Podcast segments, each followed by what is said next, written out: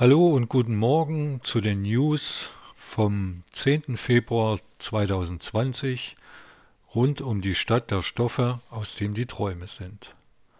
Wetter. Für Aufregung sorgte der gestrige Wetterbericht. Das Orkantief Sabine ließ das Schlimmste befürchten. Es waren Windgeschwindigkeiten zwischen 130 und 200 Kilometer pro Stunde prognostiziert. Ab 20 Uhr waren schon heftige Böen zu spüren. Das Starkregengebiet erreichte Greiz zwischen 4.30 Uhr und 5 Uhr. Zum Glück hatte der Wind abgenommen und der Regen dauerte nicht lange. Die höchste Windgeschwindigkeit im Raum Gera betrug 80 Kilometer pro Stunde. Die Vogtlandbahn und andere Regionalbahnen haben auch heute den Zugverkehr eingestellt. Noch ist Sabine aktiv. Politik Für ein fast weltweites politisches Erdbeben sorgte am Donnerstag unsere Landeshauptstadt Erfurt.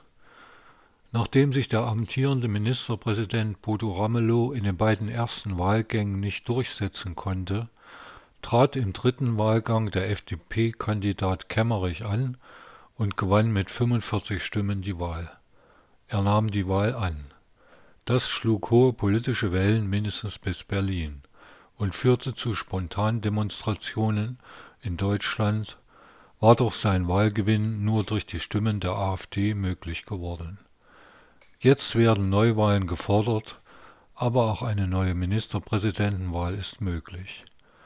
Ministerpräsident Kemmerich trat zurück und wird seine Bezüge in Höhe von 93.000 Euro an die Staatskasse zurückgeben.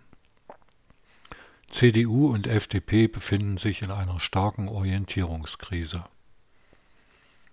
Sport Im Spitzenspiel der Bundesliga trennten sich Bayern München und RB Leipzig 0 zu 0, sodass München auf Platz 1 bleibt. Ebenfalls unentschieden endete die Spitzenpartie der Regionalliga Energie Cottbus gegen Lok Leipzig. Nach einer 2 zu 0 Führung für Leipzig glichen die Cottbusser in der zweiten Halbzeit zum 2:2 Endstand aus. Der ETC Grimmitschau besiegte Spitzenreiter Freiburg mit 3:2 im Penaltyschießen. Bis zum nächsten Podcast. Ihr Ralf König